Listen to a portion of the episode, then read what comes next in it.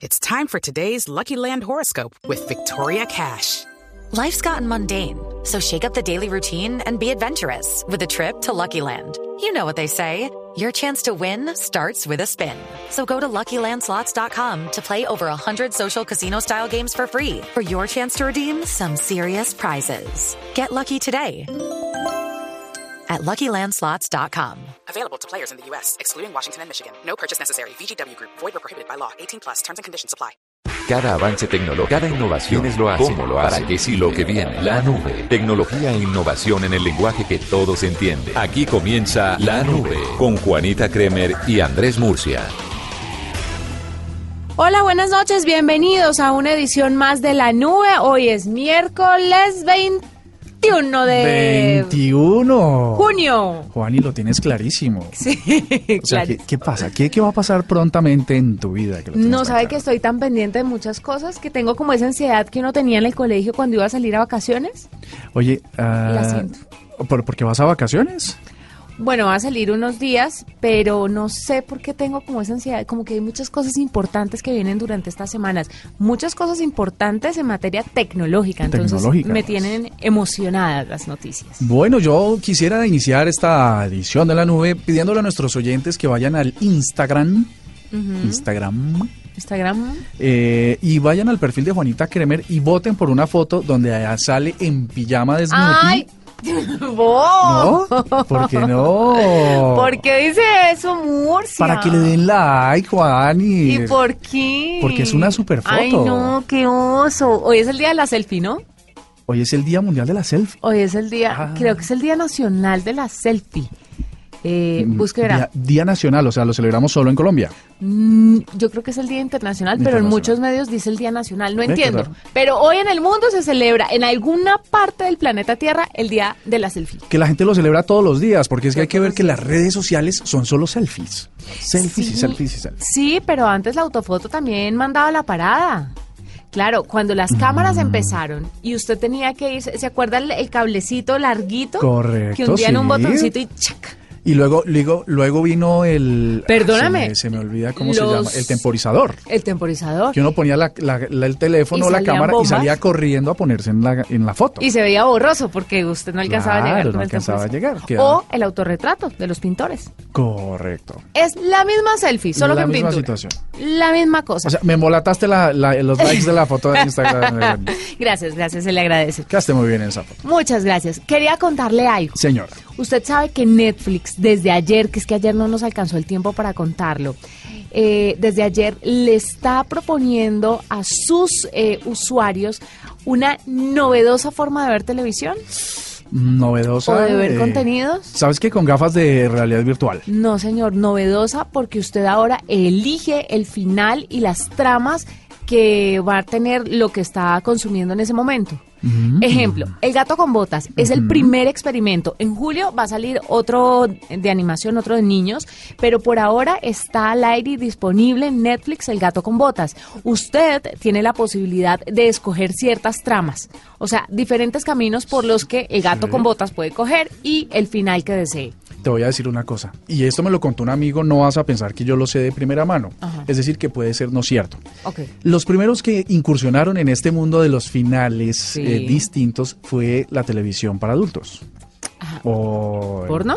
Sí, claramente. ¿En serio? Sí, porque le decían, le, le decía, pero esto, con- esto, esto me lo contaron claramente. ¿Se viene no tengo- con un chiste flojo o es en serio? No, es en serio. Pero yo, yo cambiaría la expresión, eh, la que acabas de usar, para ¿Chiste referirnos a este. No es que dijiste que ya se viene con no sé qué. Yo no. Ah, no, ok. no, no, no, no.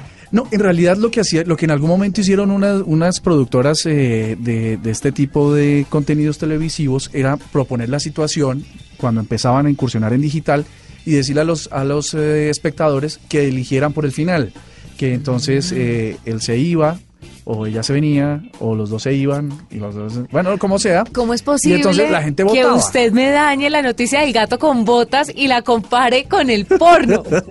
o sea, ¿qué es lo que pasa, Moore? No, pero es- y, y dar información no es pecado. No. Eso es puro contexto, Juan, y ¡Qué por Dios. cosa tan horrible! Y entonces, Se lo tiró. Pero mira, la gente tramposa, bueno, ya, ya retomábamos un poco la historia del gato. La gente tramposa, pues votaba por los tres finales y veía los tres finales, ya no- le, le perdió el chiste esa vaina. Claro, no, pero va a ser muy interesante que la gente, eh, bueno, volviendo al caso de la sección infantil y en Netflix. Ah, perdón puedan ver un final diferente, el final que quieran, porque a la larga usted estaría viendo que como tres películas distintas. Sí. Entonces, ahora van a empezar en, Netflix con el tema del gato con botas y en julio tendrán otro contenido para niños, pero próximamente usted va a tener disponible esto para todos los contenidos de adultos también.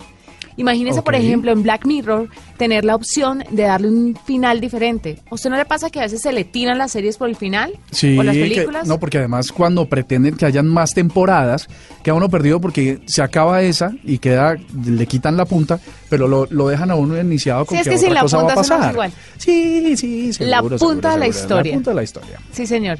Cuéntame algo más. Eh, no, yo volviendo al tema, al tema de Netflix, eh, me está pasando una cosa que yo no sé si le esté sucediendo también a nuestros eh, oyentes, y es que empieza uno una serie y no se engancha con un capítulo y empieza uno a abrir un montón de cartas con todas las series y deja todas las benditas series en punta. Sí, señor. Entonces aquí sale la, la, la pregunta que quisiera hacerles y es el exceso de contenido o el exceso de la oferta en demanda, es decir, que uno pueda entrar cuando quiere, hace que uno no, no sea disciplinado para terminar de apreciar o de disfrutar una obra eh, intelectual? Es que es difícil, porque como tiene tantos contenidos abiertos en serie, antes uno era juicioso, esperaba que la novela llegara, se veía el capítulo, si se lo perdía se estresaba, pero hoy en día quedan abiertos, y lo digo porque tengo siete series que inicié a ver y voy ahí perdido. Pues será lo que yo le estaba diciendo desde hace... usted no me para bolas, ¿no? Eso mismo es lo que le estaba diciendo desde que empezó usted en la nube. Que estoy hasta el cogote con todas las series que tengo empezadas y me niego a empezar una más. Ah, pero no, no, no haces el ejercicio. Es que ese es mi problema, que yo, sí empiezo a hablar, yo sí empiezo otra vez. Tengo como ocho, está The Crown, está The OA. ¿Viste, viste, hay una serie que es de un trío? Es que, es que ayer estaba una gente aquí en Caracol hablando de esa serie que buenísima, que es la historia de una pareja que estaban aburridos y decidieron meter a una, a una tercera persona, una mujer. ¿Pero es serie o documental? Es serie. Creo que tiene ya dos temporadas, pero es el hit, todo el mundo está hablando de ella. ¿Oh, sí? Sí, y eh, cosas tan, tan relevantes como un trío, pues una cosa que a uno nunca se le pasaría por la cabeza. Jamás, jamás, tiene toda la razón. Sí. Arroba la nube blue, arroba blue radio Síguenos en Twitter y conéctate con la información de la nube. Pues a nuestros oyentes hay que contarles que viene algo muy importante, no solamente para ellos, sino también para el medio ambiente y para la parte económica de muchos empresarios, pero obviamente también del consumidor final. Les estoy hablando de la facturación de las empresas y es que se unieron las cámaras de comercio de las principales ciudades del país, Bogotá, Medellín, Cali, Bucaramanga, en alianza con Certicámara, que es el proveedor tecnológico autorizado por la DIAN, para que la factura electrónica pues esté certificada y sea válida para todos ustedes. Si no estoy mal, por eso hemos invitado a Héctor José García, que es el presidente ejecutivo de Certicámara SA. Eh, Héctor José, buenas noches, bienvenido a la nube. Juanita, buenas noches. Un saludo muy cordial a usted y a todos sus oyentes. Bueno, cuéntenos un poquito. Primero que todo quería preguntarle si esto de la factura electrónica no estaba regulado en el país, si a usted cualquier persona le puede decir que tiene una factura electrónica y lo estén tumbando. Bueno, ahí es importante hacer la siguiente claridad.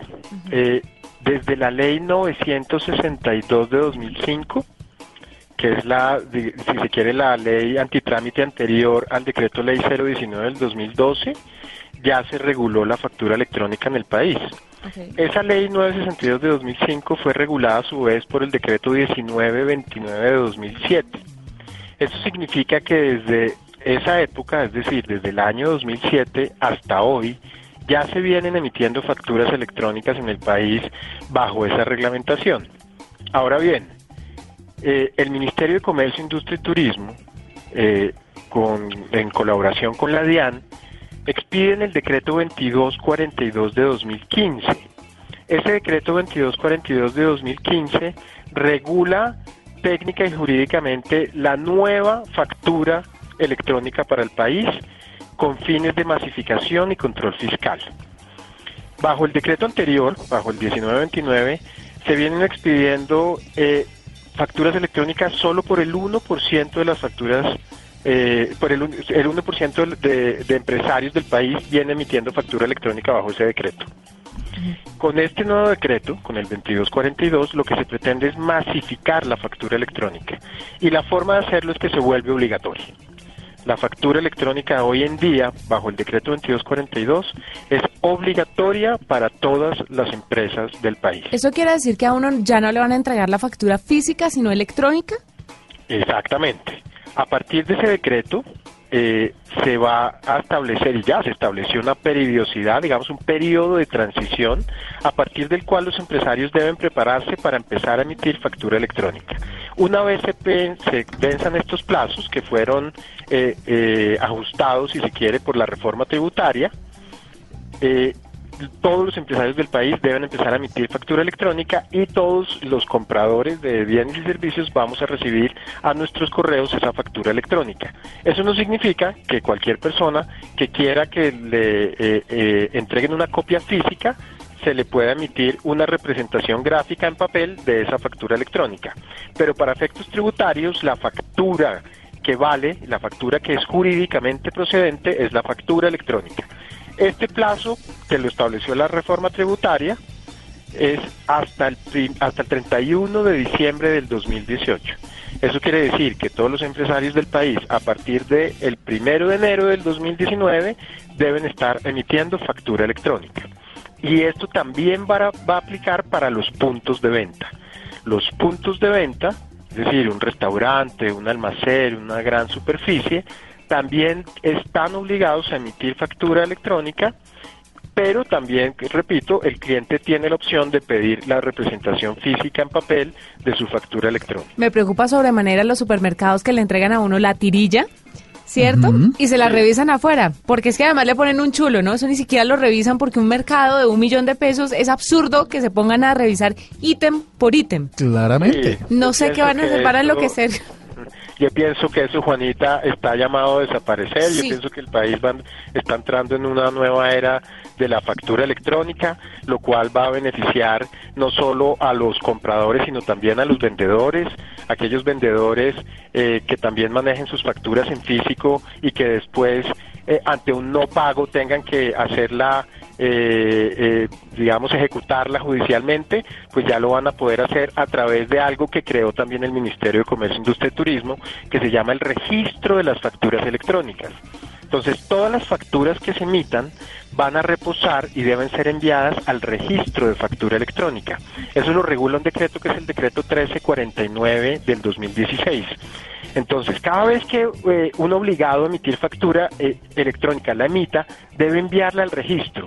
Y cuando una persona, un comerciante, un empresario, eh, quiera ejecutar judicialmente esa factura porque no se la pagaron, pues debe acudir al registro para que el registro a su vez le emita un título de cobro y con ese título de cobro pueden ir a la rama judicial, a los juzgados, a hacer exigible por vía ejecutiva eh, esa factura. Señor García, una, una cosa que le puede estar rondando en la cabeza a nuestros oyentes que tienen negocios pequeños y tal, ¿Certicámara o hay algún organismo que le permita la asesoría suficiente para adquirir el software necesario para la expedición de estas facturas? Porque es que lo que vemos con estas transiciones tecnológicas es que eh, empiezan a pulular un montón de ofertas y a la final como que se sienten, el, cambio tiene un doble riesgo, el cambio en sí mismo y que le salga mal el proceso. De acuerdo, gracias por la pregunta. Eh, esta es una invitación que, hayamos- hacemos a todos los empresarios del país, como bien lo mencionaba Juanita al inicio de nuestra entrevista, eh, en alianza con Certicámara, las cámaras de comercio del país, las principales cámaras, Bogotá, Medellín, Cali, Bucaramanga, Barranquilla y otras cámaras que ya estamos eh, organizando los eventos, vamos a hacer convocatorias para que todos los empresarios del país acudan eh, a las cámaras de comercio a que se capaciten en materia de factura electrónica, tengan claro cuál es el alcance de la norma, cuál es el periodo de transición de la norma, en qué momento deben implementar eh, el software de factura electrónica, cuáles son los operadores que están autorizados, cómo es el proceso, cuáles son las ventajas, cuáles son los costos. Entonces la invitación que hacemos muy amablemente a todos los oyentes es que estén muy atentos a la invitación que van a hacer las cámaras en las diferentes ciudades para que acudan a estos seminarios de capacitación y en estos seminarios de capacitación tengan muy claro el alcance y por supuesto no se dejen engañar, eh, no eh, contraten con proveedores que no estén autorizados por la DIAN, porque por supuesto todo eso después les va a generar eh, bastantes dolores de cabeza. Bueno, ustedes me imagino que ya tienen el estudio del impacto ambiental y económico que esto va a generar. ¿Puede compartirnos un poquito sobre eso? Eh, sí, por supuesto. Nosotros eh, hemos determinado eh, que desde el punto de vista ambiental el no uso del papel en las facturas electrónicas pues va a generar un impacto muy importante. Eh, solo para, para imprimir una resma de papel hay que talar más de una hectárea de árboles. Esto no solo aplica para la factura electrónica, sino en general para todos los procesos de las entidades donde se, hacemos un llamado eh, importante y muy enfático para que no se haga uso del papel, sino si es, estrictamente necesario. Esto, por supuesto, le va a aplicar a la factura electrónica, donde también se va a beneficiar el medio ambiente por el uso de la factura electrónica y ya no en soporte físico. Eh, estimamos que el número de facturas eh, supere los 50 millones de unidades de facturas, entonces ya ustedes se pueden eh, imaginar el impacto ambiental que va a tener eso, y no solo a nivel ambiental, sino también a nivel de movilidad, eh, que también toca lo ambiental. Recordemos hoy en día que para entregar una factura pues tiene que salir una persona o tomar transporte público o en, o, en un, o en la moto o en algún vehículo y esto nos genera impacto en movilidad, impacto en medio ambiente. A partir de estas normas ya no es necesario que haya ningún tipo de, desplazamiento para que las personas radiquen sus facturas. Basta con un clic desde su, desde su computador para que la factura llegue en cuestión de segundos al destinatario. La aceptación también se va a hacer por medios electrónicos y sobre todo algo muy importante, la conservación de los títulos, valores electrónicos, en este caso la factura electrónica, se hará en medios electrónicos. Mire, yo aplaudo, sí lo cual evidentemente va a beneficiar de manera muy importante eh, el medio ambiente y le va a generar un valor agregado y un valor económico muy importante a los empresarios. Nosotros estimamos que actualmente el costo de emitir una factura, e imprimirla, eh, ir a radicarla y conservarla por el periodo que exige la ley, que son cinco años, es de aproximadamente entre tres mil y siete mil pesos. Con este nuevo modelo, ese valor no llega con la conservación a 800 pesos. Fantástico. Entonces fíjense que hay unos beneficios no solo económicos, sino también ambientales y además vamos a ayudar también a descongestionar eh, las ciudades a través de este tipo de herramientas que ya están a la mano de los empresarios. Ah, perdona, Juani, es que me parece chévere de la factura electrónica y es que uno siempre vota los papeles y cuando va a reclamar, cuando no, sé no encuentra la bendita factura y sobre todo no le lleva, no le ayuda a uno a llevar su control de gastos. Porque si uno tiene una, una aplicación donde va guardando todas las facturas, aquí en Caracol tenemos una aplicación cuando uno va de viaje que puede escanearlas y, y las va legalizando. Entonces, es súper chévere. Entonces, así mismo uno podría hacer un control efectivo de los gastos. Claro, y sabe que me parece también muy interesante que tengan el mismo peso que tienen las facturas físicas, que no vaya a venir a decirle a uno un almacén, ah, no, por ejemplo, un almacén de ropa y usted quiere hacer una reclamación, es que mire, salió roto, muéstrame la factura. Esas tangas no me quedaron. Ah, no, si esa factura no es, no, las tangas no se vuelven. Ah, perdón. Si esa factura electrónica no me sirve, pero ahora es chévere que tenga la misma validez que la factura física. Sí, eso es muy importante. Que tengan un respaldo. Primero, evidentemente, va, eh, las personas van a poder tener un mejor orden y mejor control y una mejor organización de sus facturas. Eh, comparto plenamente con Julián, actualmente uno tiene las facturas en la mesita noche, en la oficina, eh, y eso es un desorden. Y tener un control adecuado, realmente los gastos, incluso familiares, se vuelven gorrosos porque a uno se le pierden la mitad de las facturas. Entonces, esto va a permitir que realmente se tenga un control y una mejor organización de las facturas. Y me anticipo a, una entrevista futura que tengamos. Todos esos títulos valores es decir, en este caso la factura electrónica, van a reposar en la carpeta ciudadana o la carpeta empresarial de las personas. Viene un proyecto muy importante eh, del Ministerio de las Tecnologías que el ministro Luna y su viceministro Daniel Quintero han impulsado de manera definitiva que se llama Servicios Ciudadanos Digitales. Entonces no solo tenemos el mecanismo de factura electrónica, sino también vamos a tener un repositorio o una carpeta unificada donde cada ciudadano y cada empresario va a poder guardar sus documentos electrónicos que se generen durante la vida. Y me parece muy importante la precisión que hace Juanita no solo se trata de un documento electrónico per se, eh, digamos, simple. Esto tiene toda la validez jurídica y probatoria. Esto se puede exigir judicialmente y tiene la misma validez que un documento original en físico. Importantísimo. Y para eso se tuvo una previsión muy importante y es que las facturas electrónicas gozan de autenticidad y gozan de integridad. ¿Y cómo lo hacen? A través de mecanismos de firma digital. Es decir, cada factura que se emita, por norma, lo estableció el decreto 2242, debe llevar una firma digital. La firma digital es emitida por un tercero de confianza, por una autoridad de registro y certificación debidamente autorizada para funcionar en Colombia, como lo es el caso de Certicámara. Esas firmas digitales eh, valga la redundancia, se firman el, título valor, en este caso la factura, y hacen que esa factura, a través de un, de un, cifrado de los datos, sea auténtica y sea íntegra.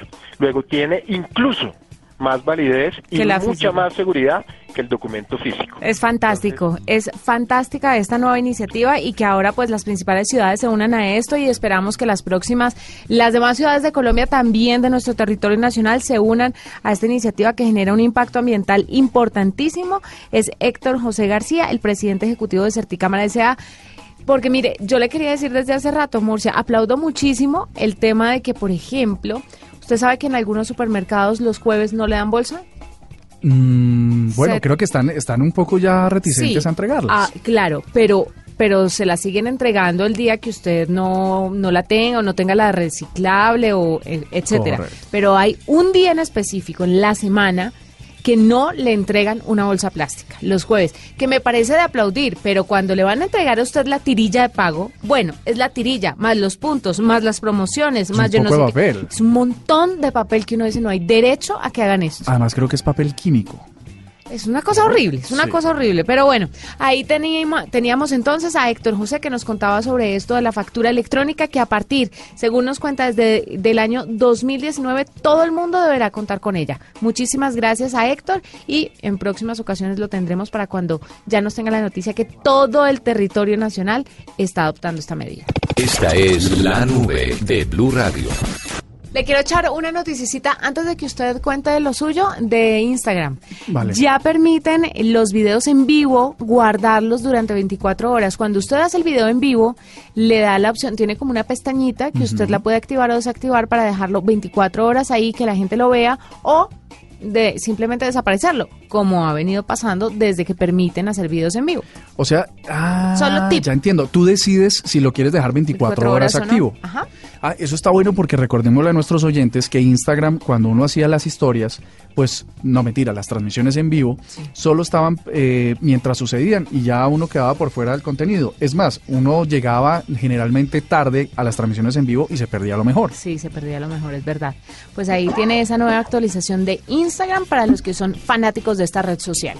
Oye, hay una, hay una mm, una, una, pregunta que quisiera hacerle también a nuestros oyentes y es, ustedes de cada 100 fotos que toman, ¿cuántas guardan en realidad o cuántas usan de verdad?